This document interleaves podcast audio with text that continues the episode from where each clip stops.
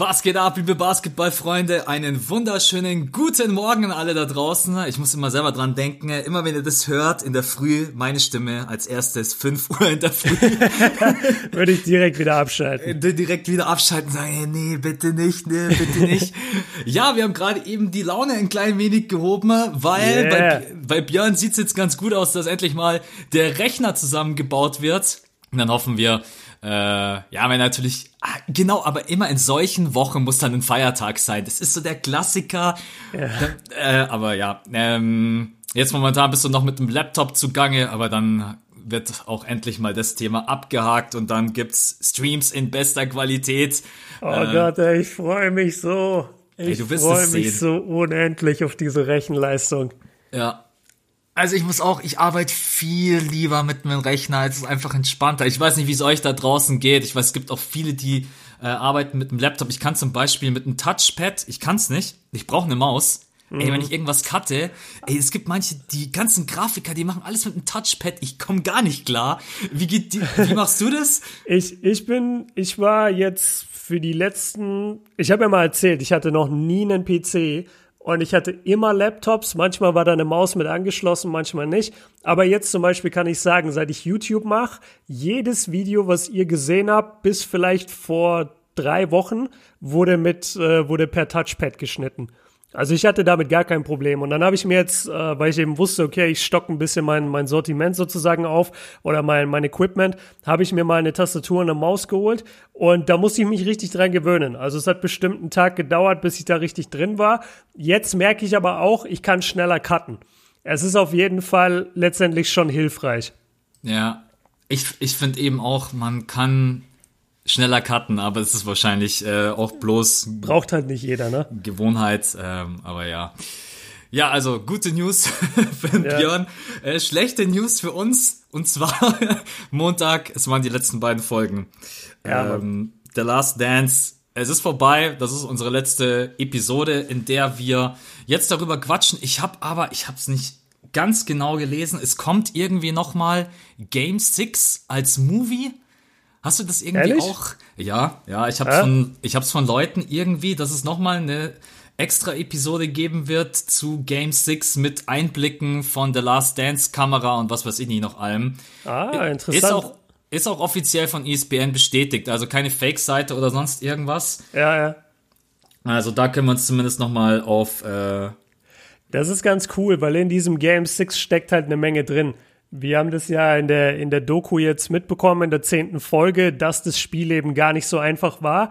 Und vor allem muss man bedenken, die Bulls waren wirklich am, am absteigenden Ast. Also die Tatsache, dass sie 98 noch gewonnen haben, obwohl das Team wirklich alt war und verletzt war und auch einfach nach ähm, ja, dem, dem zweiten äh, Repeat jetzt, also 96, 97, die waren einfach am Ende. Also das, die, die waren einfach müde und dann nochmal diese Power zu haben und zu sagen, okay, wir gewinnen jetzt in Utah Game 6, obwohl ja. sich Scotty Pippen in der ersten Minute verletzt. Das ist halt schon eine überragende Leistung von Michael gewesen und von den anderen Bulls, wenn sie ihm hier und da geholfen haben. Also da, da freue ich mich drauf, wenn sie, wenn sie da noch mehr reingehen, weil da kannst du bestimmt locker eine Stunde über dieses eine Spiel reden, ja. Ja, Sie können von mir aus auch gerne über alle anderen Spiele eine Stunde reden. ja, wir bräuchten jetzt jeden Montag weiterhin Content. Ja, ja, es ist echt, man muss auch schon sagen, das ist eigentlich schon verrückt. Wir haben eine Pandemie und du bringst genau in diesem Zeitraum so eine Doku raus. Das haben jetzt natürlich noch mal mehr Menschen gesehen. Es hat ja völlig alle Rekorde pulverisiert. Ja. Stellenweise mehr Einschaltquoten als bei den NBA Finals. Mhm. Äh, ich habe es gerade eben nochmal gelesen, die Einschaltquoten. Das ist völliger Wahnsinn. Man muss schon fast sagen, es kann doch kein Zufall sein. Aber Hä? nein, Spaß beiseite. Was, ähm, was ist das für eine Verschwörungstheorie? Ja, genau, das ist die nächste Verschwörungstheorie. Ähm, nein, wir sind durch mit der Doku. Zehn Teile, muss man sowieso happy sein. Ich glaube, du hast gestern in der Insta-Story hast du, glaube ich, gesagt, du warst dir gar nicht so sicher, was man zehn Teile lang äh, so alles jetzt über die Franchise erzählen kann und wird. Letztendlich hatte ich aber sogar fast das Gefühl, die hätten bei dem einen oder anderen Thema vielleicht sogar noch tiefer reingehen können. voll. Ich wusste halt nicht, was thematisiert wird, weil es hieß die ganze Zeit nur, es gibt diese Kameracrew und die hat die 98er Saison so gefilmt, wie wir sie noch nie gesehen haben. Und darüber gibt es jetzt eine Doku. Da wurde nicht so viel drüber geredet, dass es jetzt hier einen äh, Rückblicke geben würde. Also die, die ganzen Rückblicke, das, das wusste ich nicht. Und ich finde, die, die Doku war super aufgearbeitet oder aufbereitet. Du hast wirklich jede Storyline verstanden, auch jetzt dann in Folge 9 und 10, um ein bisschen vorzugreifen mit der, mit der Steve Kerr Story, dass sie sich die Steve Kerr Geschichte mit seinem Vater auch die die ganze Zeit aufgehoben haben, weil sie wussten, in den 97er Finals trifft Steve Kerr diesen unglaublichen Wurf. Und da, da, da bringen wir dann erst diese Geschichte. Also ich, ich finde, wie die, wie die Doku gemacht wurde, ist sehr stark. Und ich war mir halt nicht sicher, was sie bringen wollen, weil ich nicht wusste, dass es diese Rückblicke geben wird. Ja.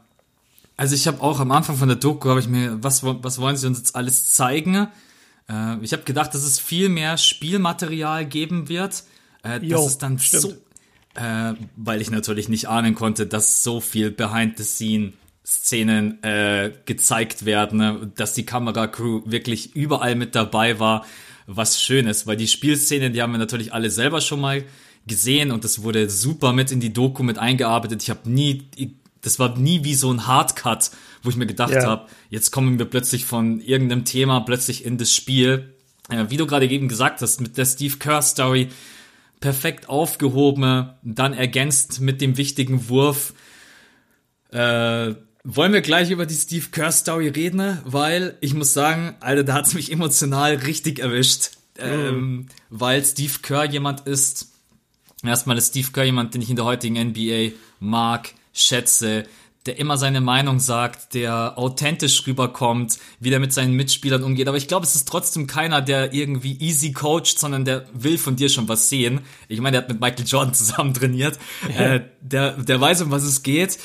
Aber dann die Geschichte von ihm zu hören und dann auch Steve da zu sitzen zu sehen und ja, ich, mich hätte es auch gewundert, wenn ihm nicht die Tränen in die Augen schießen, ganz ehrlich. Ähm, und dann bin ich auch da gesessen, habe gemerkt, Scheiße. Jetzt, ähm, ja, wie, wie ging's dir in dem Moment? Hast du die Story gewusst mit seinem Vater? Ich habe es ein paar Tage vorher gelesen. Und deswegen wusste ich auch, was da alles drumherum passiert ist. Das hätte man auch, ja, wobei in der Doku fand ich es eigentlich ganz schön, dass man da gar nicht so ganz ins Detail reingegangen ist, weil das wirklich eine ganz miese Geschichte war. Ähm, kanntest du die Geschichte? Und emotional, wie ging's dir, als du das gesehen hast, Steve Kerr mit Tränen in den Augen? Ja. Ich kannte die Geschichte sehr gut. Ich bin ja oft im, im Internet auch einfach so auf, äh, ja, ich nenne es mal Foren unterwegs, ähm, wo einfach verschiedene Themen halt besprochen werden. Und dann gab es auch schon von von ein paar Monaten mal äh, gab es einen Thread, den ich mir durchgelesen habe. Da ging es irgendwie darum, was Steve Kerr für ein Glückspilz sozusagen ist mit mit seiner NBA-Karriere halt. Also jetzt nicht negativ gemeint, sondern einfach nur drei Championships mit den Bulls, dann äh, direkt im Anschluss äh, eine mit den Spurs, dann ein paar Jahre später nochmal eine mit den Spurs und dann mit den Warriors halt nochmal drei Championships. Also was, was er da halt für eine krasse Karriere hingelegt hat. Und dann stand auch in den Kommentaren immer viel so, ja, das stimmt zwar, sportlich, beruflich, alles krass, aber familiär halt äh, sehr tragisch, was ihm passiert ist oder was seiner Familie widerfahren ist. Daher kannte ich die Story sehr gut, hatte mich da auch schon mal komplett reingelesen, durchgelesen ich muss das wiederholen, was ich eigentlich zu allem gesagt habe bei dieser Doku. Das Schöne ist halt, du hast jetzt wirklich mal die Protagonisten vor der Kamera und du weißt genau, okay, und die wissen auch genau, das ist jetzt die eine Doku, wo wir einfach mal über alles sprechen. Und das finde ich so schön, weil ich kannte die Story, ich hatte Steve Kerr dazu noch kein Interview geben hören. Ich hatte noch nicht gesehen, dass Michael Jordan bestimmte Themen anspricht, äh, beispielsweise das, äh, das, das Flu-Game hier, was ja auch in der gleichen Serie war wie das Steve Kerr-Spiel, wo, wo MJ sich den, den Magen verdirbt an dieser äh, vergifteten Pizza, das, ich, ich hatte ihn noch nie darüber reden hören. Und, und bei Steve Kerr war es das Gleiche.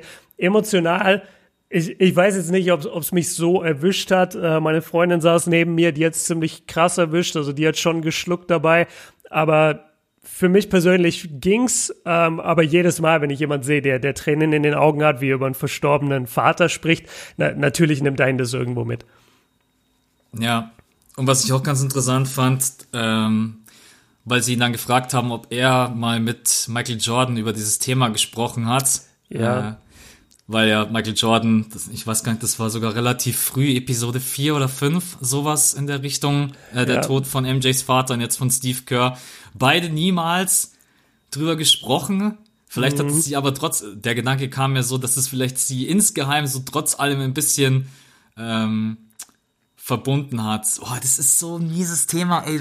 Oh, ich will gar nicht drüber nachdenken, ohne Scheiß. Ey, vor allen Dingen, du bist irgendwo Kilometer weit entfernt, dann kriegst du so einen Anruf um drei Uhr nachts, Ja. hat er, glaube ich, gesagt. Ja. Ey, du kannst dich eigentlich gleich wieder hinlegen und sagen, hey, come on, ey. Dav davor muss ich sagen, habe ich auch, ja, wie, also ich habe davor Angst, wenn das in meiner Familie passieren würde, weil ich bin jetzt gerade der, nicht der Einzige, aber ich bin der, der am weitesten weg wohnt von, von der Familie, mit der ich äh, aufgewachsen bin. Und da ist es dann halt wirklich so, wenn jetzt irgendwas ganz Schlimmes passieren würde, das, das wäre ein Anruf. Also du, du würdest einen Anruf bekommen und es würde heißen, ey, das und das ist passiert, schrecklich. Und dann sitzt du aber erstmal 500 Kilometer weg von deiner Familie. Und das, das muss ich sagen, da, davor habe ich immer so ein bisschen Schiss. Und wenn ich dann mir vorstelle, ich wäre am College, das heißt, also der war ja in Arizona am College. Ich habe jetzt vergessen, wo seine Familie herkommt, aber die kommen nicht aus Arizona. Das heißt, der war weder bei seiner Mutter, als das passiert ist, noch natürlich bei seinem Vater, der in Beirut erschossen wurde. Also das, das muss ganz beklemmendes Gefühl sein, dann da in deinem College-Zimmer zu sitzen und zu überlegen, okay, scheiße, jetzt habe ich diese Trauer, aber was mache ich denn jetzt eigentlich? Fliege ich jetzt zu meiner Mom? Fliegen wir alle nach Beirut? Wa- Was machen wir jetzt? Das finde ich, äh, das fand ich so heftig und da muss ich sagen, da hat es mich auch ein bisschen gepackt, dieser, dieser Anruf. Ja, schlimm, schlimmes Thema. Ja. Ja, und in der Zeit half ihm dann trotzdem Basketball, weil er dann ja trotzdem spielen musste. Ich glaube sogar am nächsten Tag oder irgendwie sowas. Müsst ihr, müsst ihr mal selber Er, er ist ins Training gegangen, meinte er, weil er einfach nicht wusste, was er sonst machen soll. Ja. Okay, kommen wir vielleicht zu einem. Äh, Ei- Eine Sache will ich noch sagen, bevor du jetzt das Thema abschließt. Ich fand es auch interessant, dass er gesagt hat, er hätte nie mit Michael drüber geredet. Was ich mir halt gedacht habe, die wussten aber natürlich beide jeweils davon. Also das war dann, glaube ich, gar nicht so eine, ja, so, sozusagen also so eine Beziehung, wir wissen nicht genau, warum wir uns mögen, aber wir mögen uns, sondern ich glaube, die hatten Respekt füreinander und hatten dann jeweils halt auch noch im Hinterkopf so, ja, und dem ist was ähnliches passiert als mir oder wie mir, weil nie im Leben kommt Steve Kerr äh, zu den Bulls und es nimmt keiner irgendwann mal so Michael kurz zur Seite und sagt, ey, sag mal, hast du das eigentlich damals mit Steves Vater mitbekommen? Das war ja das gleiche Jahr, als Michael Jordan gedraftet wurde. Das war, das, das war dasselbe Jahr, in dem das passiert ist mit Steve Kerrs Vater. Und genauso wird Kerrs Vater äh, mitbekommen haben, 93 im Sommer, dass, dass MJs Vater gestorben ist oder ermordet wurde, besser gesagt. Also die wussten das bestimmt voneinander. Und ja, schon krass, dass sie es nie besprochen haben. Vielleicht wollen sie es aber auch nicht teilen. Oder? Also das, das kann auch glaub sein. auch. Ich das ist auch. einfach eine andere Generation. Die, die haben noch viel mehr so, so Momente, glaube ich, unter Teammates, die sie einfach niemals öffentlich machen würden. Und bevor sie dann hundertmal gefragt werden, sagen sie lieber, nee, wir haben uns nie darüber unterhalten. ja. Ja, ich glaube, genau wie du gesagt hast, die wissen's, aber sie sprechen nicht drüber. Das, das Ja. reicht, das reicht in diesen Momenten in der Beziehung. Ähm, ich wollte das Thema noch gar nicht komplett abhaken, so ich wollte ein Ach so, bisschen bess sorry. bess bessere Stimmung mit reinbringen und zwar mit dem Zitat Not many girls, not many college scouts. Ja, das war cool.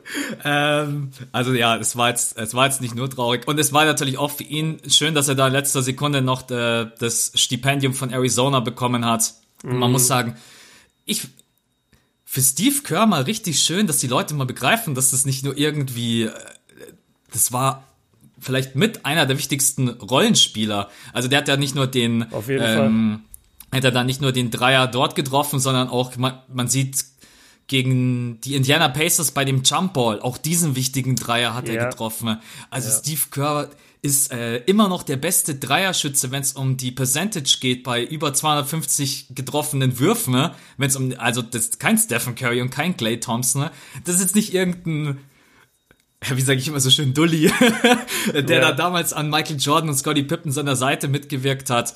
Ähm, Nee, nee, Kerr, Kerr war schon jemand und der war ein wichtiger Faktor, gerade eben durch sein Dreier-Shooting, weil damals war die NBA noch nicht so ausgeprägt im Dreier-Shooting. Und wenn du dann jemand hattest, der diesen Wurf konnte, der hat dir eben oft dann dieses Polster gegeben von einem Punkt mehr als, als das andere Team in der Possession, weil wenn die Jazz drei Angriffe laufen, die hatten auch Shooter jetzt, äh, aber nur als Beispiel, wenn die Jazz drei Angriffe über Karl Malone laufen und der scoret jedes Mal zwei Punkte und dann laufen die Bulls einen Angriff über Michael, noch einen Angriff über Michael und einen über Kerr, ja, dann haben die Bulls danach aber sieben Punkte. Und wir haben ja auch gesehen, diese Finals-Spiele zwischen denen, jetzt abgesehen von äh, irgendwie von, von diesem krassen Blowout-Game, wir haben ja gesehen, die waren immer so eng. Also die wurden teilweise echt mit einem Punkt gewonnen. Und da, da hat Steve Kerr auf jeden Fall einen riesen Beitrag geleistet damals. Der erste Spacer bei den Bulls, der Spacing mit reinbrachte. Aber ja. ja. klar, du weißt, du kannst ja Jordan, den haben sie dann natürlich immer gedoppelt in den Situationen. Und das sagt ja auch Michael Jordan immer und immer wieder. Ey, ich wusste in diesen Situationen, wenn die mich doppeln, Steve Kerr ist frei. Und dann steht Steve Kerr an der Dreierlinie mit der mit, mit der Wurftechnik und mit der Quote. Äh, also das war damals schon, die hatten echt ein richtig mieses Team, muss man sagen.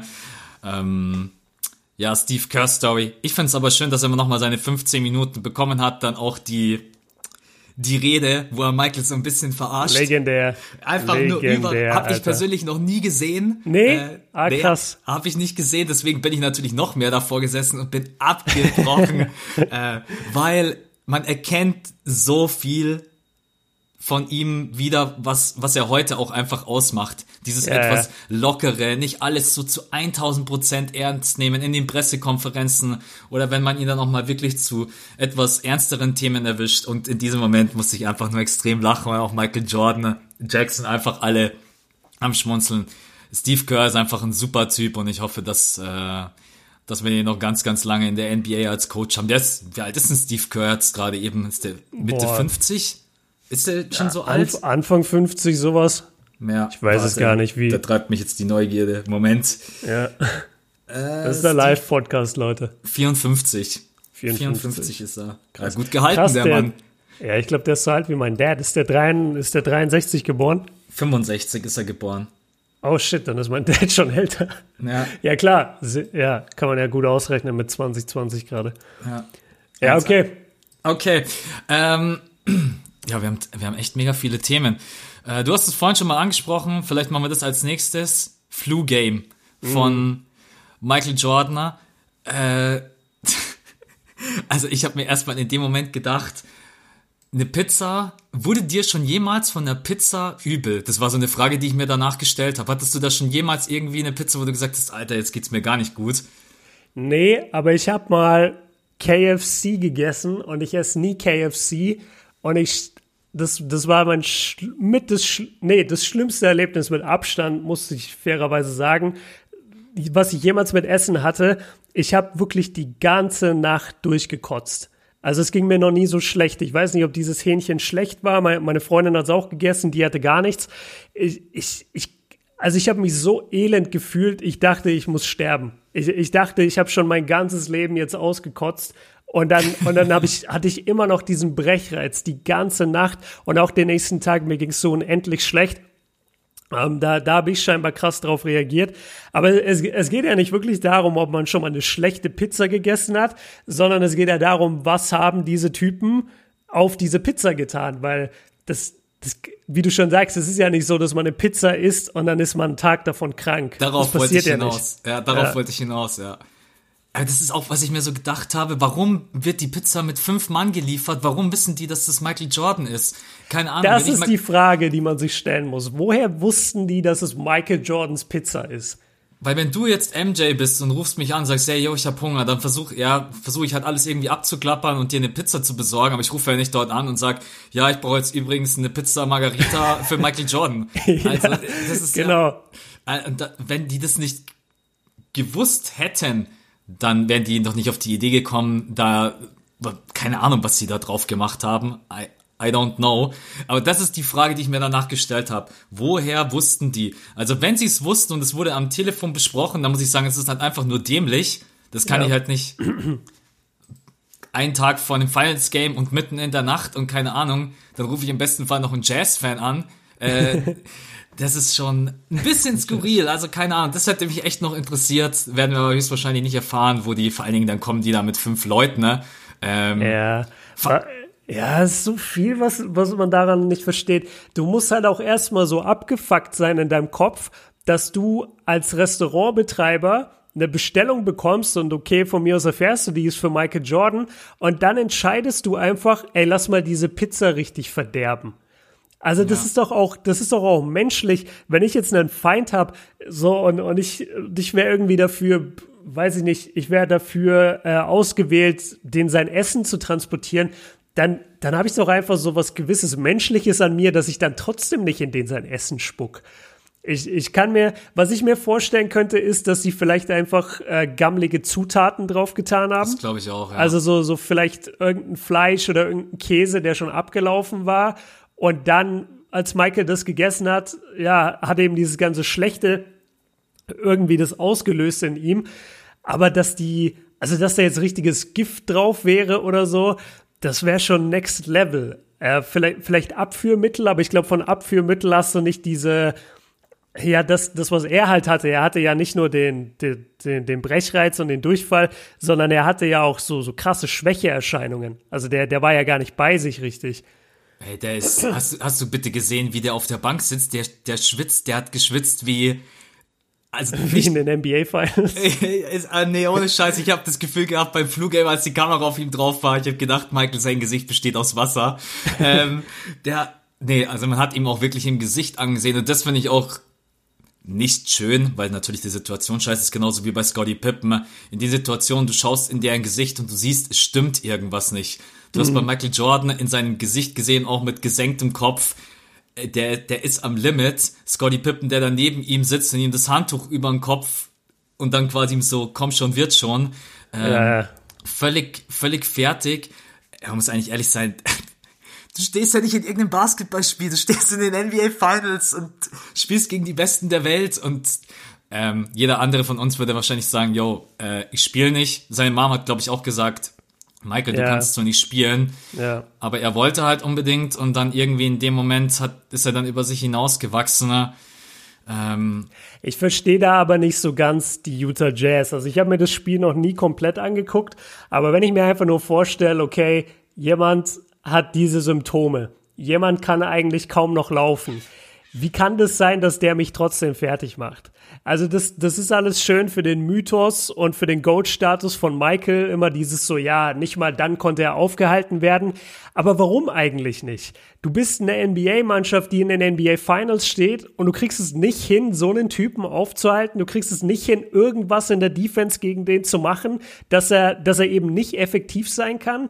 Das kann ich mir nicht vorstellen. Genauso in Game 6, als, als Pippin sich da im ersten Play am Rücken verletzt und du ja siehst in den, in den Plays dann, dass er überhaupt nicht sich bewegen kann. Der ist ja überhaupt nicht der gleiche Spieler wie sonst. Wie kann es dann sein, dass die Jazz das defensiv nicht hinbekommen? Also da, ich, ich muss mir diese Serie mal angucken in Ruhe und, und da echt mal die Jazz irgendwie analysieren, weil das macht für mich überhaupt keinen Sinn, dass die sich da so blamieren lassen von einem kranken Michael Jordan und dann später ein Jahr äh, von einem zerstörten Scotty Pippen. Was geht denn ab? Ist ja peinlich. Umso schöner, dass wir das sechste Spiel dann tatsächlich nochmal hoffentlich in voller Länge so bekommen. Ja. Äh, weil also man hat bei Scotty Pippen gesehen, ich hatte selber vor eineinhalb Jahren ja einen Hexenschuss und das hat mich ah, sehr, sehr stark, so das hat ja. mich sehr stark daran erinnert, wie äh, Scotty Pippen da übers Feld lief.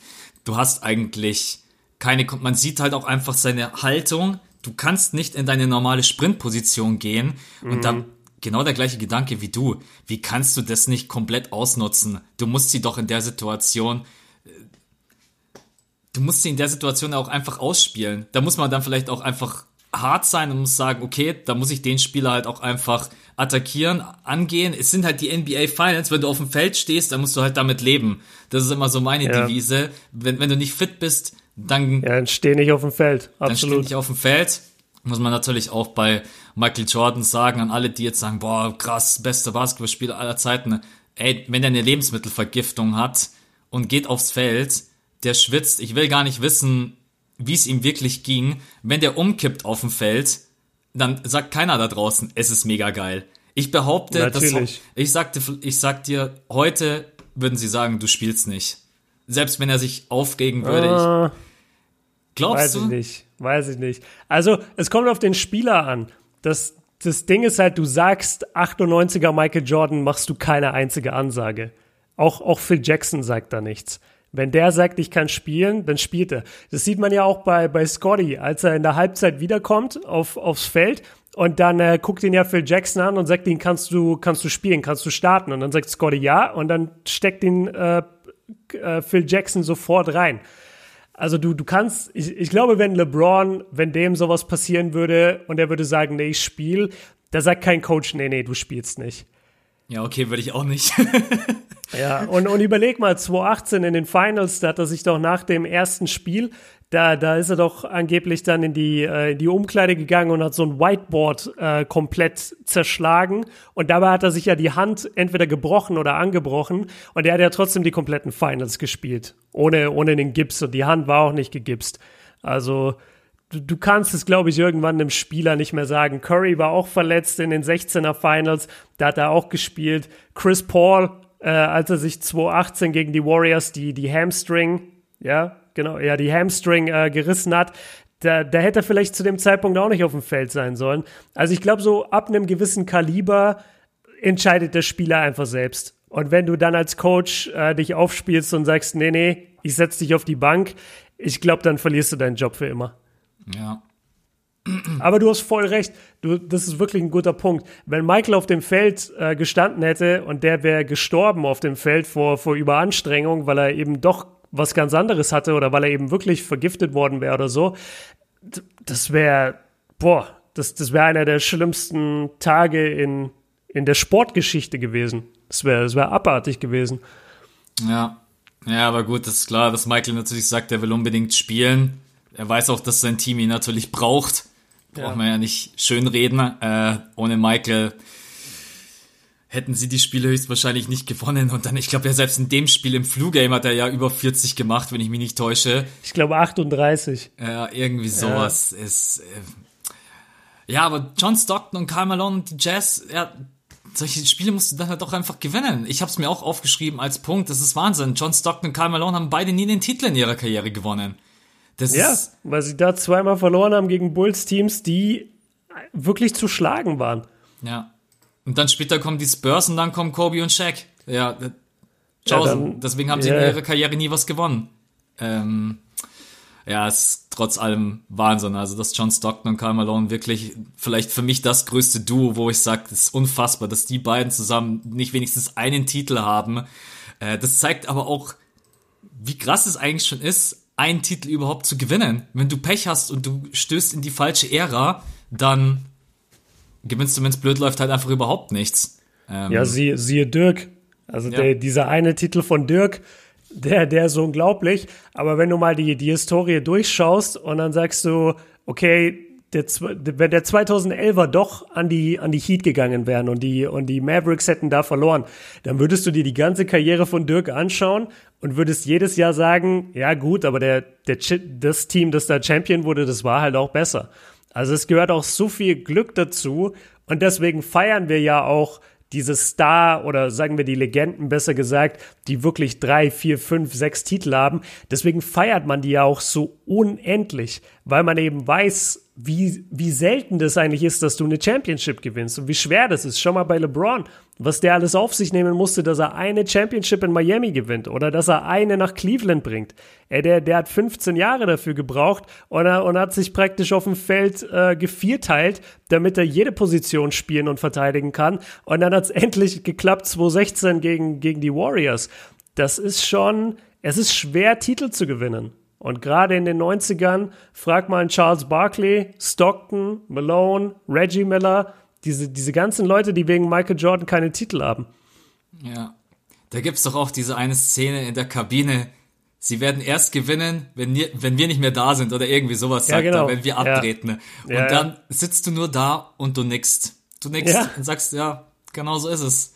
Äh, die Frage wird uns nie beantwortet werden. Äh, das ist natürlich Thema. Ich habe heute ein bisschen auf allen Sportseiten ein bisschen durch, mich durchgeklickt. Ja, hätte MJ noch einen siebten Ring gewinnen können. Ich bin kein großer Fan davon, weil wir werden es nie erfahren. Das ist alles im Konjunktiv, die ganzen Artikel und die Argumentation, dementsprechend natürlich auch alles, äh, alles sehr, sehr vage. Ja. Äh, aber ich war dann schon auch überrascht, dass er damit nicht zufrieden war, weil man muss sagen, ey, beim sechsten Titel, die waren am Ende. Also so war zumindest mhm. mein Eindruck. Ähm, siebter Titel, das ist für MJs Goat-Status, glaube ich, nicht wirklich relevant? Glaubst du, es beschäftigt ihn wirklich so, wie er das am Ende der Doku dargestellt hat, weil er dann doch schon sehr ernst gesagt hat, ich hätte es gerne noch, hättest du mir noch einen Jahresvertrag angeboten, Scotty Pippen hättest du vielleicht noch ein bisschen überreden müssen, Rodman, Phil Jackson, Steve Kerr, die hätten alle bei einem Jahr, bei einem Einjahresvertrag Ja gesagt. Äh, glaubst du, die hätten den Ring echt nochmal gewonnen oder denkst du dann irgendwann, äh, hätten die Pacers, wären dann einfach zu stark gewesen, auch einfach jünger, frischer. Ja, also ich, ich bin da gar nicht von überzeugt, dass sie einen Titel gewonnen hätten. Ich glaube sogar wirklich, sie hätten einfach verloren, weil was sie nicht matchen konnten, waren entweder oder was heißt entweder? Also das, ja doch, entweder die Spurs wären ihnen in den Finals begegnet von, von 99. Diese, die kommen mit Tim Duncan und David Robinson. Oder wenn irgendwie was anders gelaufen wäre, wären es doch schon die Lakers gewesen mit Shaq. Und die Bulls hatten einfach niemanden, der es mit solchen Big Men hätte aufnehmen können.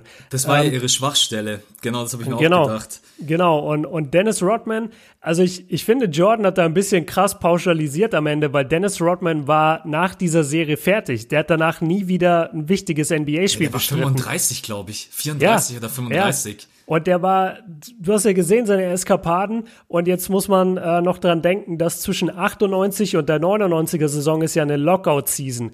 Das bedeutet, du hätt, und die haben dann erst angefangen, ich glaube, im Januar oder Februar, also sau spät. Und da kannst du mir nicht sagen, dass ein Dennis Rodman sechs Monate lang in dieser Lockout-Zeit mal wieder Party gemacht hätte in Las Vegas, in dem Alter, in dem er ist, und dann aber zurückkommt ins Bulls Training Camp und sagt, yo, let's go, lass Titel 7 gewinnen. der, der war einfach fertig. Ich glaube auch nicht, dass Scotty Pippen das gerne gemacht hätte mit der Kohle. Auch wenn MJ da sagt, wir hätten Scotty ein bisschen überreden müssen. Ich glaube, Scotty hätte gesagt, ey Leute, ich habe jetzt hier sechs Titel gewonnen und ich habe in den letzten sieben Jahren irgendwie zwei Millionen Dollar verdient jedes Jahr. Ich hau jetzt ab, ich lass mich jetzt bezahlen und das ist mein gutes Recht. Und die Motivation war vielleicht auch nicht mehr die gleiche, weil wie willst du, nachdem du die Saison schon The Last Dance und so genannt hast, wie willst du die jetzt noch motivieren und sagen, ja komm, aber jetzt machen wir den letzten, letzten Tanz. Das ist ja auch irgendwie kacke. Was ich aber zu dem Michael Jordan-Thema noch sagen will, ich fand es so sympathisch von ihm, als er gesagt hat, dass ihn das unendlich wurmt, dass er keine Chance hatte, den siebten Titel zu jagen, weil ich, weil ich mich da voll drin sehen konnte. Also egal was für ein Erfolg ich habe, egal auf welchem Level, ich denke mir immer im Nachhinein so, ah shit, ich hätte richtig gerne das noch geschafft. Ich hätte bei dem Video richtig gerne noch so, also oder oder von den Klicks her irgendeine gewisse Zeit in in einer gewissen Zeit bestimmte Klicks erreicht. Das das ist immer in mir. Irgendwas nagt immer und deswegen fand ich das voll sympathisch, dass er gesagt hat, ey, das stört mich richtig, dass ich das nicht machen konnte. Ich glaube nicht, dass sie gewonnen hätten und ich glaube, wir würden MJ dann auch nicht äh, als den so unangefochtenen Goat sehen, weil dann hätte er halt in den, äh, in den Finals vielleicht verloren. Und MJ, der in den Finals verliert, kennen wir nicht. Wir kennen nur den perfekten MJ.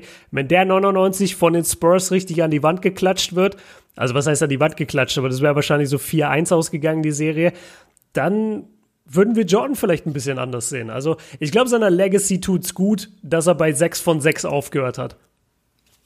6 von 6. Alleine das ist. Das ist halt krank. Das ist einfach krank. Das wird auch nie wieder jemand matchen. Ähm. Aber schau, auch 94, 95, da haben ja jeweils die Rockets gewonnen. Das wäre auch, das wäre auch so ein Team gewesen, das hätten die Bulls nicht geschlagen. Weil die hatten niemanden, der Hakim Olajuwon verteidigt. Die hatten einfach nie diesen Center. Das Einzige, was Jordan, und dann hätte er auch halt in den Finals verloren. Das Einzige, was er machen hätte können, was, glaube ich, funktioniert hätte, er hätte nach, nach New York gehen können.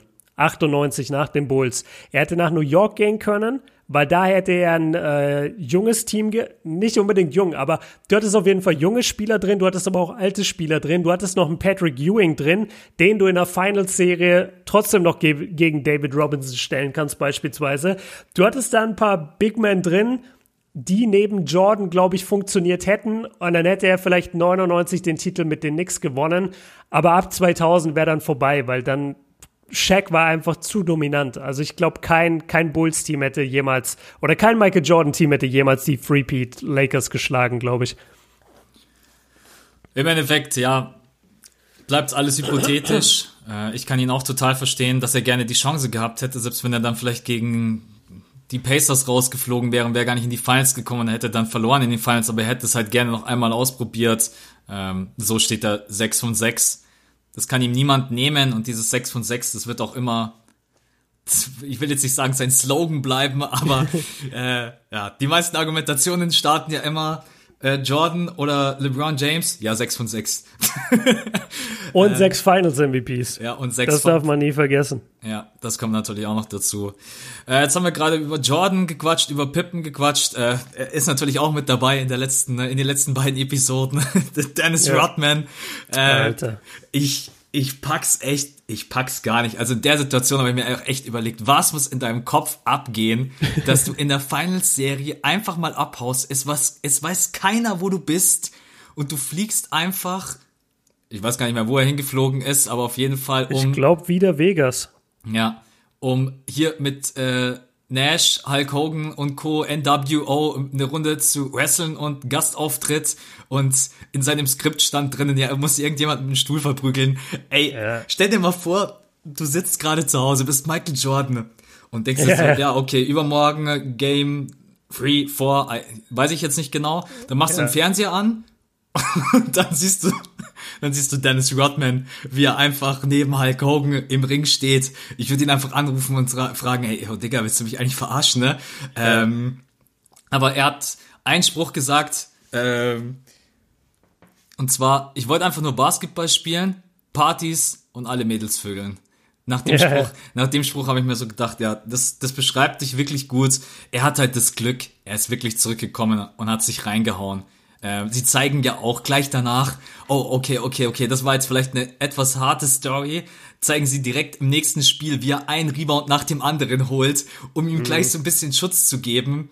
Weil normalerweise, ey, dass sie das überhaupt akzeptiert haben. Da bin ich jetzt wirklich felsenfest überzeugt. In der heutigen S äh, NBA wirst du suspendiert. Dann sagt dein mhm. Team einfach nur. Aber die haben die Bulls auch gemacht. Also die haben ihn nicht suspendiert, aber es gab eine Strafe von den Bulls. Ich weiß nur nicht mehr wie viel. Ja. Aber es gab eine Strafe auf jeden Fall. Ja, es ist ein verrückter Vogel. Ähm, es gibt ja einige, die schreiben, wir brauchen unbedingt eine Doku alleine nur zu Dennis Rodman. Ja. Äh, was da alles ans Tageslicht kommen würde, ich. Aber es gibt so eine Doku. Es gibt eine sehr gute Doku über ihn. Äh, kann, kann, ich dir, kann ich dir schicken oder können wir vielleicht auch hier mal besprechen. Die, die geht äh, komplett tief über, über sein Leben und wie, wie abgefuckt das alles war. Ja. Ey, wir wollen ja sowieso hier Doku Monday ja, machen. Stimmt. Also dann kann man mal, weil Dennis Rodman ist schon ein ganz spezieller Typ. Ey, das ist so. Auf der einen Seite sieht man immer noch diesen lieben Kerl. Ich habe den trotzdem immer irgendwo in ihm gesehen, besonders wenn er dann zurückkam und dann schon so ein bisschen, ha, jetzt weiß ich, habe ich wieder Scheiße gebaut ja. äh, vom College. Und auf der anderen Seite so irgendwie diesen Typen Bier ernst, der sich nichts gefallen lassen will, der sich einfach für niemanden verbiegen will. So eine zwiegespaltene Persönlichkeit. Äh, aber ja, klar, wir lachen drüber. Ob da Phil Jackson und Co. damals so drüber gelacht haben, mag ich jetzt mal zu bezweifeln. Äh, Ey, ich sag dir was. Für mich war das der Punkt, wo ich realisiert habe, okay, diese ganze Dennis Rodman Show geht mir ein bisschen auf den Sack. Das ist, das ist nicht mehr, also das ist einfach nicht mehr verantwortbar. Und immer diese Ausrede zu finden, dieses, ja, so bin ich halt und ja, ich muss das einfach machen. Nee, Glaube ich dir nicht. Also ich glaube, man kann auch mal sieben Tage oder zehn Tage, wie lange auch immer die Finals damals gedauert haben. Ich glaube, man kann auch mal zehn Tage einfach normal sein. Also nicht nach Las Vegas fliegen, um dort auf irgendwelchen. Es ist ja nicht nur so, dass er dann diese Show da gemacht hat mit den Wrestle-Leuten. Du willst mir nicht sagen, dass Dennis Rodman über die Nacht nach Las Vegas fliegt und da nicht auch irgendwelche Substanzen gezogen werden, irgendwas getrunken wird. Alles Sachen und, und ja, viele Frauen auch noch. Alles Sachen, die nicht passieren müssen in den NBA Finals und die eigentlich nicht passieren dürfen in den NBA Finals. Da, und das ich finde, das hast du dann auch gesehen beim Interview von Phil Jackson. Bei, bei den anderen Sachen war, in der Saison war, war Phil Jackson immer so, ja, ey, Michael, Dennis würde gerne eine Woche Ferien machen. Äh, ist das für dich okay? Ich glaube, das wäre hilfreich, bla bla bla. Und dann hat Jordan und auch Phil Jackson haben dann gesagt, ja, okay, komm dann mach, aber sei dann wieder am Start. Und in den Finals da siehst du richtig, wie Phil Jackson einfach so ganz angepisst eigentlich redet mit den Medien und einfach sagt, nee, ich weiß nicht, wo der ist oder ich wusste nicht, wo er ist, wir müssen ihn jetzt bestrafen, whatever. Also ich fand das so verantwortungslos zu sagen, yo, in den NBA Finals zwischen Spielen fliege ich mal schnell dahin und, und mach Show und, und baller mich zu. Es, also das, das, ich weiß nicht, ze zeigt einem das, dass er letztendlich ein richtiger Junkie war. Also hat er wirklich diese, diese Mittel äh, und diesen Lifestyle gebraucht. Also war er süchtig danach. Das, das, ist, das ist nicht cool. Also hätte ich den als Teammate gehabt, ich hätte, ich hätte 99 gesagt, wenn ich zurückkomme als Jordan, ey, ganz ehrlich, ich brauche Rodman nicht. Bring mir jemanden, der, der konstant ist. Ja, ich muss dir, äh, muss dir da zustimmen. Also das war mir auch, das war mir zu viel. Ähm, ist auch davon abgesehen, dass es ein schlechtes Vorbild ist für alle da draußen. Äh, muss ja auch echt sagen, klar, die Las Vegas Story, die kon konnte man schon mal feiern. Ähm, wollen wir aber auch gar nicht wissen, ob wir das dann wirklich so feiern, wenn wir genau wissen, was da alles abging. Äh, aber nehmt euch das, nehmt euch das nicht zum Vorbild. Nehmt euch die Mentality von äh, Michael Jordan zum Vorbild, den Einsatz von Steve Kerr. Nehmt euch sowas als Vorbild, aber äh, Rodman als Freigeist, ähm, das kann man irgendwie anders ausleben und zeigen. Ja, äh, mhm. ich bin auch. Lass dir nicht von allen alles gefallen. Das muss man auch heutzutage sagen, besonders im Zeitalter von Social Media. Äh, aber das war einfach für dein Team, für den Coach, für die Franchise äh, Mist. Und das war, das muss er auch selber wissen. Wenn er da in den Flieger steigt, ey, du bist gerade in einer Finals-Serie und das glaube ich eben nicht, dass er das realisiert hat. Und deswegen hat mich das in dem Moment so gestört. Ich glaube halt wirklich, der, der hat sich so irgendwann selbst auf ein Plateau gestellt und das und sich alles in seinem Leben einfach damit entschuldigt, ja, ich bin halt dieser krasse wilde Typ und keiner kann mich keiner kann mich einschränken. Ja, aber also irgendwie habe ich das Gefühl, er hat einfach halt nur immer die Entscheidungen getroffen, wo andere sagen, die disziplinierter sind, ja, nee, mache ich jetzt vielleicht nicht in den Finals. Also ich bin mir sicher, auch andere NBA, frag mal Michael Jordan und Scottie Pippen, was die für Partys bitte gemacht haben in den 90ern. Als, als die krassesten Rockstars der NBA und im Fall von Michael Jordan wahrscheinlich der Welt. Was meinst du, was der, auf was für Partys der war? Was der alles gesehen hat, was der jeden Tag machen konnte, wenn er wollte? Er hat's halt nicht gemacht. Und, und Rodman beschließt irgendwann, ja, ich habe jetzt diese ganzen Millionen und wenn ich jetzt einfach total wild bin und mich einfach immer praktisch zum Negativen entscheide, dann feiern das die Leute so auf, wow, der krasse Rebell, ja gut, dann mache ich das halt. Und das ist, das ist einfach, das ist für mich nicht mehr feierbar äh, in dem Moment. Fand, fand ich wack. War einfach nicht cool. So hätte ich so einen Kumpel, würde ich mir denken, ja, toll. So, du, du hast jetzt was gemacht, was jeder von uns vielleicht auch machen wollen würde, aber wir machen es halt nicht, weil wir sind nicht so bescheuert wie du. Ja, gibt's nichts hinzuzufügen. Also, äh, muss man sagen, die letzten beiden Episoden, Rodman, da ein bisschen Sympathiepunkte auf jeden Fall verloren und äh, ja. ja, sein Lifestyle muss man generell natürlich äh, hinterfragen. Gibt's noch, gibt's noch was, worüber, ja, man könnte noch, natürlich noch über das Duell mit den Indiana Pacers quatschen und so. Es ist halt Wahnsinn, ähm, dass MJ auch in dieser Folge, ich habe mir mal drei Zitate aufgeschrieben, die ihn wieder angestachelt haben. Äh, Brian ja. Russell fragt ihn, warum hast du aufgehört? Karl Malone gewinnt den MVP und Reggie Miller fragt ihn am Anfang da, ah, du bist also der Michael Jordan, der da über Wasser laufen kann. Und das ja, war wieder genau. so, äh, wie der sich da wirklich die kleinste Kleinigkeit und vor allen Dingen auch äh, bei den Live-Interviews jetzt, heute, sitzt er dann auch noch da und du siehst in seinem Gesicht, der erinnert sich an diesen Moment und ich habe das Gefühl, du siehst den Michael Jordan seinem Gesicht, wie abgefuckt der immer noch ist. also es ist echt so, der sitzt dann so da und sagt, äh. okay, okay, wenn du das meinst, dann let's go.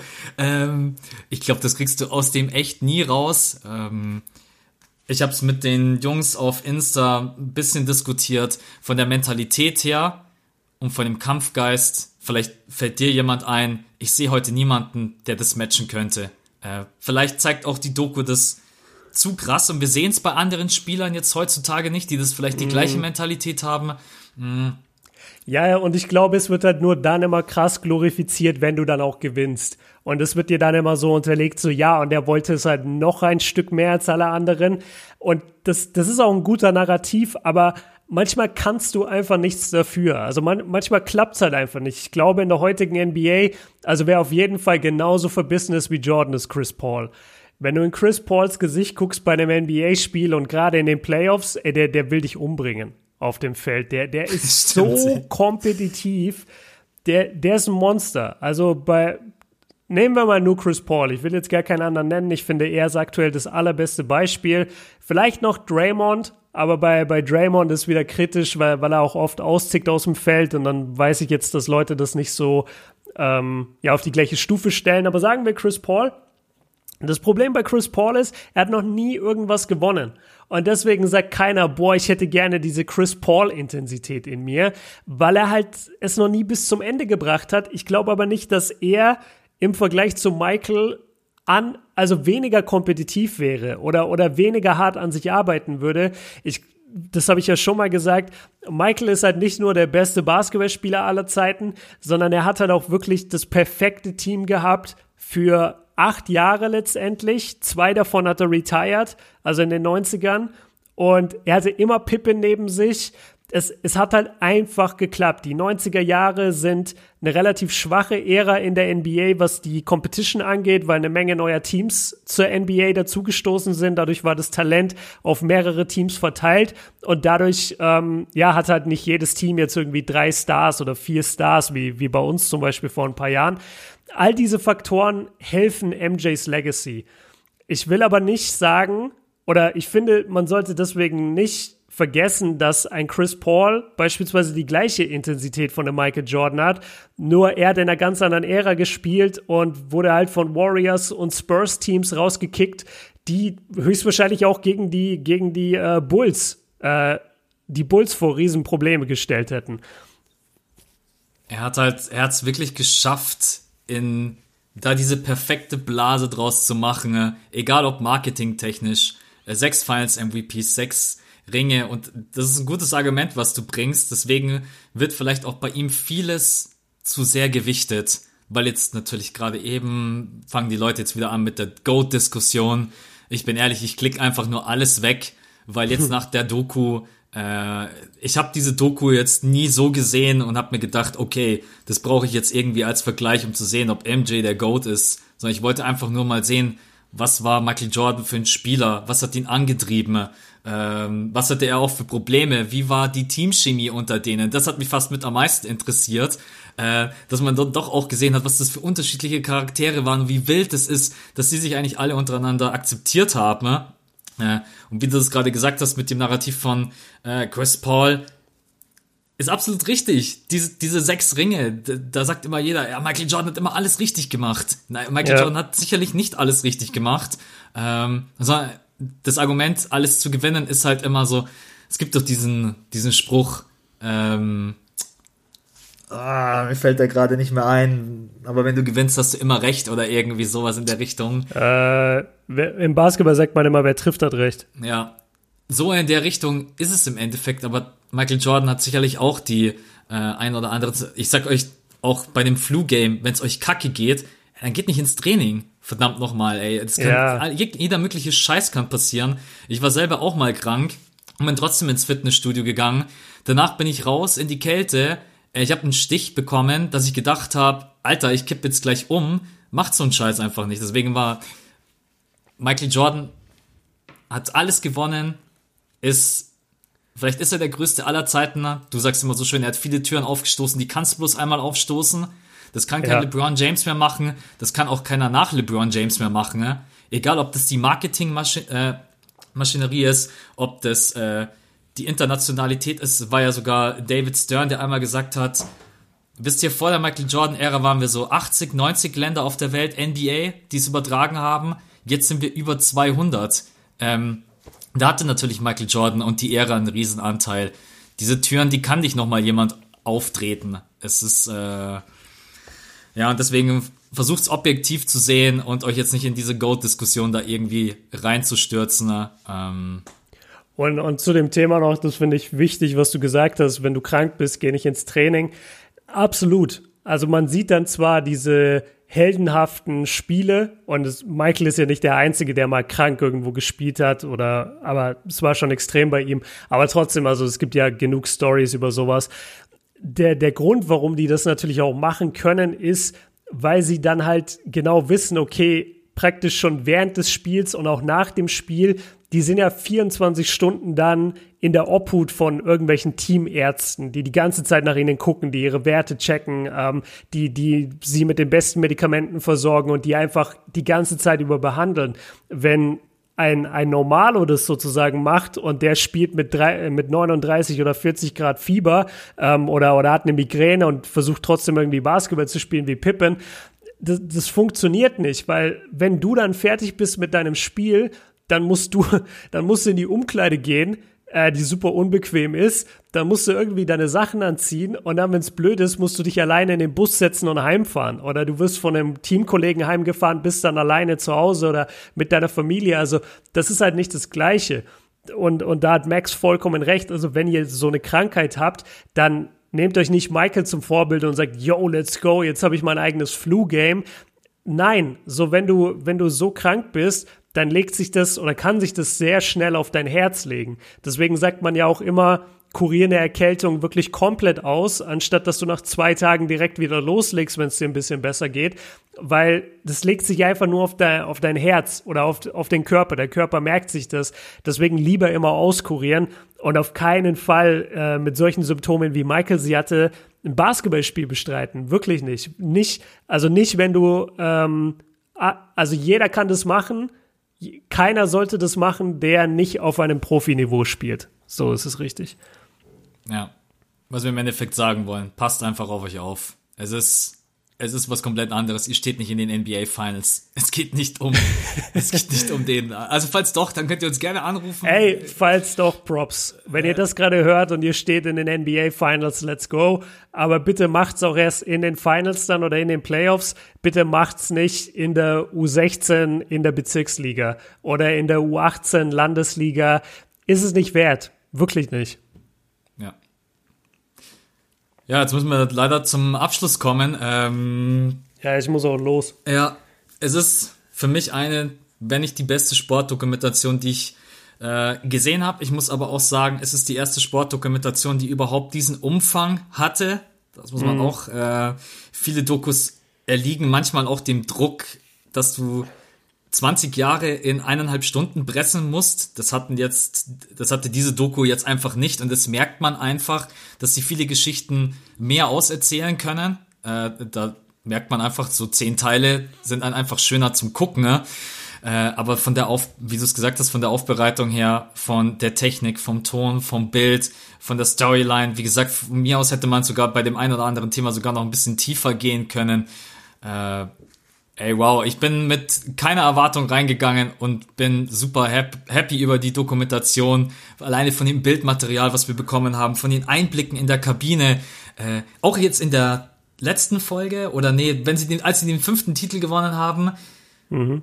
ähm, da geht ja Michael Jordan auch nochmal in die Kabine und du siehst, wie er jeden abklatscht, wirklich zu yeah, jedem hingeht.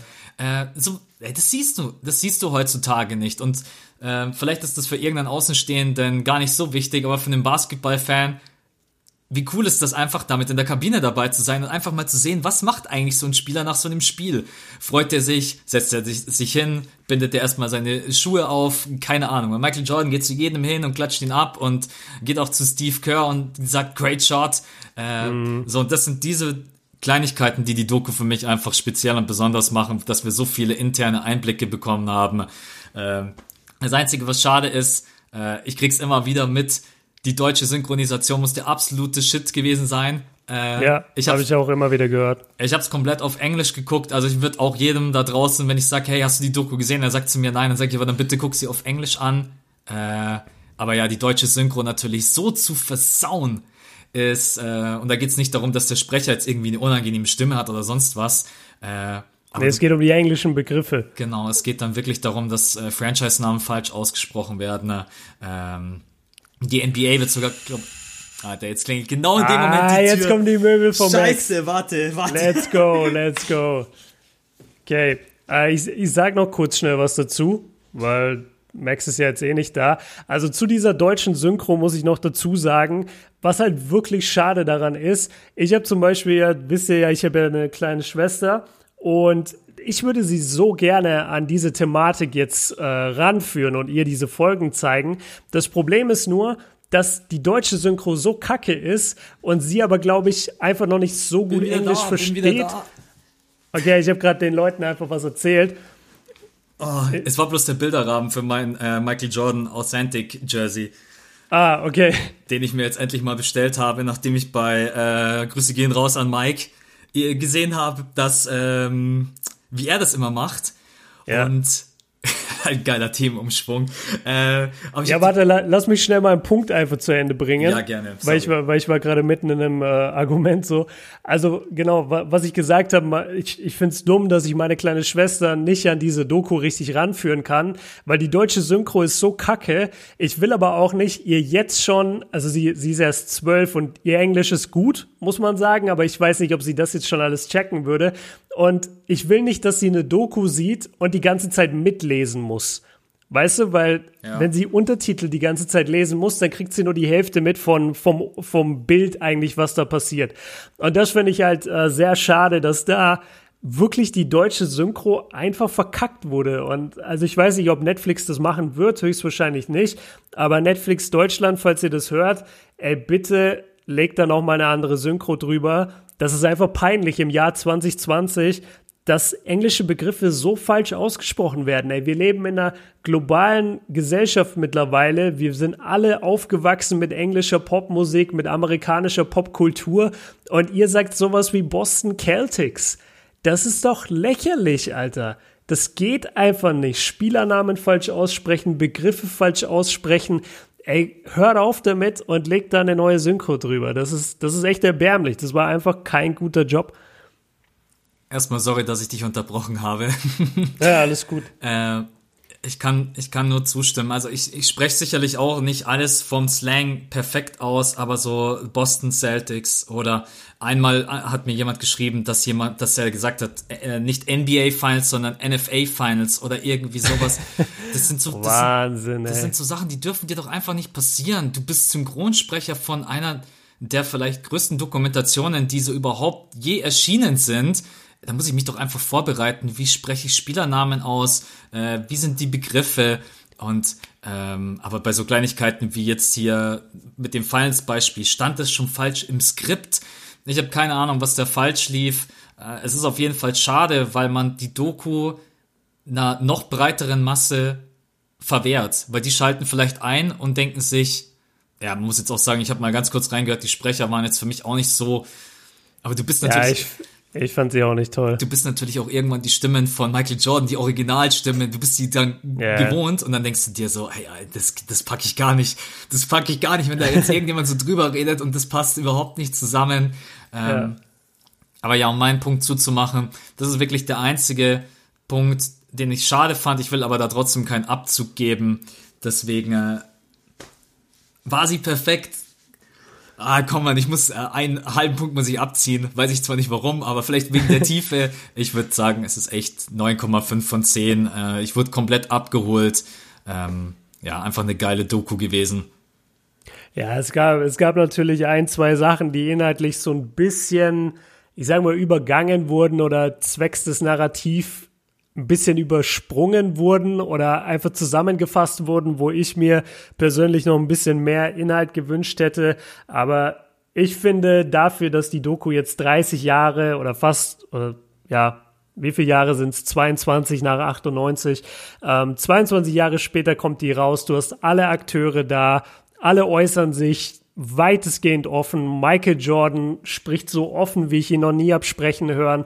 Das Ding ist zehn Folgen lang, a 50 Minuten. Also das ist schon ein unglaubliches Werk, was da produziert wurde. Und Props auch dafür, dass sie es vorgezogen haben. Folge 9 und 10 waren noch gar nicht, also Folge 10 war sowieso noch nicht fertig und Folge 9 waren sie gerade am, am Bearbeiten und dann hieß es ja, wir, wir verschieben es jetzt nach vorne. Und soweit ich weiß, hat der, äh, hat der Director die, die letzten Szenen halt äh, geschnitten in Zoom-Meetings mit, mit drei, vier, fünf verschiedenen Leuten waren die in Zoom-Meetings den ganzen Tag und haben diese Doku geschnitten. Also absolut, absolut stark. Man hat nichts davon gemerkt. Ich finde nicht, dass die Qualität runtergegangen ist in Folge 9 und 10. Also große Props. Und für mich ist es die beste Sport-Doku, die ich bisher gesehen habe, einfach aufgrund des Umfangs, aufgrund der Bildqualität und aufgrund der Leute, die interviewt werden. Weil es gibt nichts Schlimmeres wie eine Doku über irgendwas und dann wird immer so interviewt, ja, der eine, der war mal Nachbar von Michael Jordan. Und das ist so der Haupttyp, den sie interviewen. Kennst du solche Dokus? Ja, ja. Über, oder über irgendwelche Mörder? Und dann haben sie einfach halt, so blöd es jetzt klingt, aber dann haben sie halt den Mörder nicht damit drin. Und dann denke ich mir immer, ja, dann ist es jetzt auch nicht, also dann bin ich auch nicht so interessiert, wenn ihr nicht alle wichtigen Personen da drin habt. Naja, ähm, ja, für, für mich die beste Sportdoku, die ich je gesehen habe. Und ich habe echt eine Menge gesehen, aber das ist die beste für mich. Zum Abschluss auch noch auf jeden Fall, dass sie alle mit irgendwie da reinbekommen haben, egal ob Isaiah Thomas oder auch stellenweise, dass die Eltern da dabei sind, die Mom von Michael Jordan oder auch jetzt dann die Mom von Steve Kerr, dass sie sich einfach mal so ein bisschen die paar Minuten Zeit nehmen, von der Tiefe. Die Mom von Steve Kerr. Ah ja, stimmt. Ja, ja, ja. ja. Die Mom oh, von Steve war ganz Frau. kurz. Ähm, ja, stimmt. Michael, Michaels Söhne auch ganz kurz in Folge stimmt. 10. Und seine Tochter, äh, ja, es ist echt. Ich habe noch nie gesehen, dass Michael eine Tochter hat. Ich, ich habe noch nie ein Bild von der gesehen. Ich wusste gar nicht, dass der die hat. Ich wusste, er hat zwei Söhne. Und da, da frage ich mich ehrlicherweise, wie viel wurde da rausgeschnitten? Weil du kannst mir nicht sagen, dass du die Söhne und die Tochter von Michael Jordan da im Interview hast und du stellst denen jeweils eine Frage. Die Frage war, wart ihr bei den Utah Jazz Finals dabei? Und dann sagen die, nee, äh, die Utah Crowd war zu krass. Und, und das war's. Und, und bei der Tochter weiß ich nicht mehr, was da gefragt wurde. Aber das war auch nur eine, maximal zwei Fragen. Da wüsste ich gerne, was, was die so alles gesagt haben. Und, und vor allem, wie das gewesen sein muss, als Kind von Michael Jordan aufzuwachsen. Das muss ja total surreal sein. Und wie er als Vater war und so, das hätte mich auch noch interessiert. Aber da merkt man dann halt, dass Jordan letztendlich auch diese Doku am Ende abgenommen hat und dass der halt einfach gesagt hat, Leute, meine Familie haltet ihr mal größtenteils raus. Also, da, dass man die sieht, weißt du? Und da muss man sagen, da hat er am Anfang ja so getan, als wenn nach der Doku ihn alle irgendwie anders sehen würden, ne? Ey, come on. Diese Doku ja. hat eigentlich nur ein einziges Ziel, deinen Legenden- und Heldenstatus zu untermauern und zu festigen in Stein und Meißel, äh, weil was war da jetzt bitte großartig Schlimmes dabei, besonders über Michael Jordan selber. Äh, ich glaube, das geht so darum für Leute jetzt nicht wie uns, sondern für, das habe ich irgendwo schon gesagt, ich weiß nicht mehr wo, äh, das geht so darum, dass meine Eltern zum Beispiel, die halt sich überhaupt nicht mit Basketball auskennen und die einfach nur den Namen Michael Jordan kennen, wenn die jetzt so eine Doku sehen, dann denken die sich schon, ah krass, der war ja auch voll der Arsch zu seinen Teamkollegen. Und für uns ist das halt ganz normal so. Ja, natürlich, natürlich hat er Steve Kerr ins Gesicht geschlagen, so natürlich. Oder natürlich, ähm, keine Ahnung, hat er den gedisst oder sagt zu dem, bitte sei heute Abend mal zur Abwechslung nicht scheiße im Spiel. Das, das wissen halt meine Eltern nicht. Bester oder das, Spruch. Ja, das, das wissen diese Leute halt nicht. Ähm, ja, genau. Das, das war eigentlich mein, mein Gedanke dahinter. Ich glaube nicht, dass der jetzt an uns Basketball-Nerds gedacht hat, weil wir kennen natürlich die ganzen Stories. Ja. Okay, Leute, dann sind wir leider mit der Doku durch. Wir hoffen, dass es jetzt ähm, relativ bald mal eine Ansage gibt von der NBA, wann es weitergeht. Äh, Facilities machen immer mehr auf. Mittlerweile auch ja. die, mittlerweile auch die Lakers wieder im Training. Es gibt allerdings leider noch überhaupt keinen neuen Infostand. Wir versuchen uns trotz allem weiterhin mit Basketball zu beschäftigen. Ich denke mal, Montag wird einfach vielleicht, nicht Montag, ich komme schon voll, äh, Mittwoch wird einfach vielleicht so ein bisschen unser Doku Mittwoch bleiben, indem wir immer über irgendwelche Spieler quatschen. Ne? Ähm, ja. Was auch einfach immer ganz cool ist, weil ihr das natürlich dann auch angucken könnt. Und am Freitag, äh, diesen Freitag kein Podcast und nächsten Freitag äh, können wir das schon sagen, dass wir da möglicherweise jemanden Ach so, äh, ich wusste gar nicht, was du meinst. Haben. Ähm, ja, ja, wir, wir haben bald äh, Louis Figge im Podcast. Der möchte über ein äh, gemeinnütziges Projekt, glaube ich, äh, sprechen, was er ja, was er ja schon länger verfolgt. Der, der setzt sich ja eh eine Menge ein und äh, ja, würde gerne zu uns in den Pod kommen. Wir haben gesagt, absolut, immer gerne. Und ich weiß jetzt nicht, nächste Woche ist das, glaube ich, schon oder übernächste. Ich habe es vergessen. Nächste Woche wäre es jetzt, ja. Okay. Ja, dann, nee, klar, machen wir mit ihm und können wir, glaube ich, auch schon sagen, ja. Absolut. Und ansonsten Off-Topic Freitag oder von mir aus auch mal wieder mit NBA-Fragen. Ähm, vielleicht mal irgendwann, wenn es mal weitergeht, mal fragen, was passiert jetzt alles? Keine Ahnung, uns wird immer irgendwas einfallen. Aber jetzt sind wir mit der Doku erstmal durch. War schön, fünf Wochen lang immer ein Thema zu haben, auf das man sich freuen konnte und auch dann nochmal im Podcast drüber quatsch, quatschen konnte. Ähm, ja, aber ansonsten sind wir für heute durch. Äh, Ihr könnt uns gerne schreiben, wie euch die Doku gefallen hat, äh, auf Discord, auf Patreon, auf Insta, wo auch immer. Grüße an die Patreons und Grüße an die Leute, die da immer neu dazukommen. Freut mich sehr, da immer so eine Mail zu bekommen, ey, der und der hat sich jetzt angemeldet für Patreon, finde ich sehr nett. Ja. An euch alle da draußen, vielen, vielen Dank. Ähm, an alle Hörer auch, die immer noch dabei sind, äh, sitzt natürlich gerade eben in der NBA-freien Zeit. Klar, dass der eine oder andere sagt, ja, jetzt bei mir, ich bin bloß an aktuellem Basketball-Content interessiert, aber an alle, die treu mit dabei bleiben. Äh, an euch alle vielen Dank. Wir wünschen euch einen schönen Tag. Äh, guten Morgen, guten Mittag, guten Abend, was auch immer, wann auch immer ihr die Folge hören mögt. Und ja. genau, wir beide sind raus. Björn, dir danke für die Zeit. Danke dir, Mann. Und ja, wir hören uns nächste Woche Mittwoch wieder. Bis dahin, Leute. Ciao. Ciao.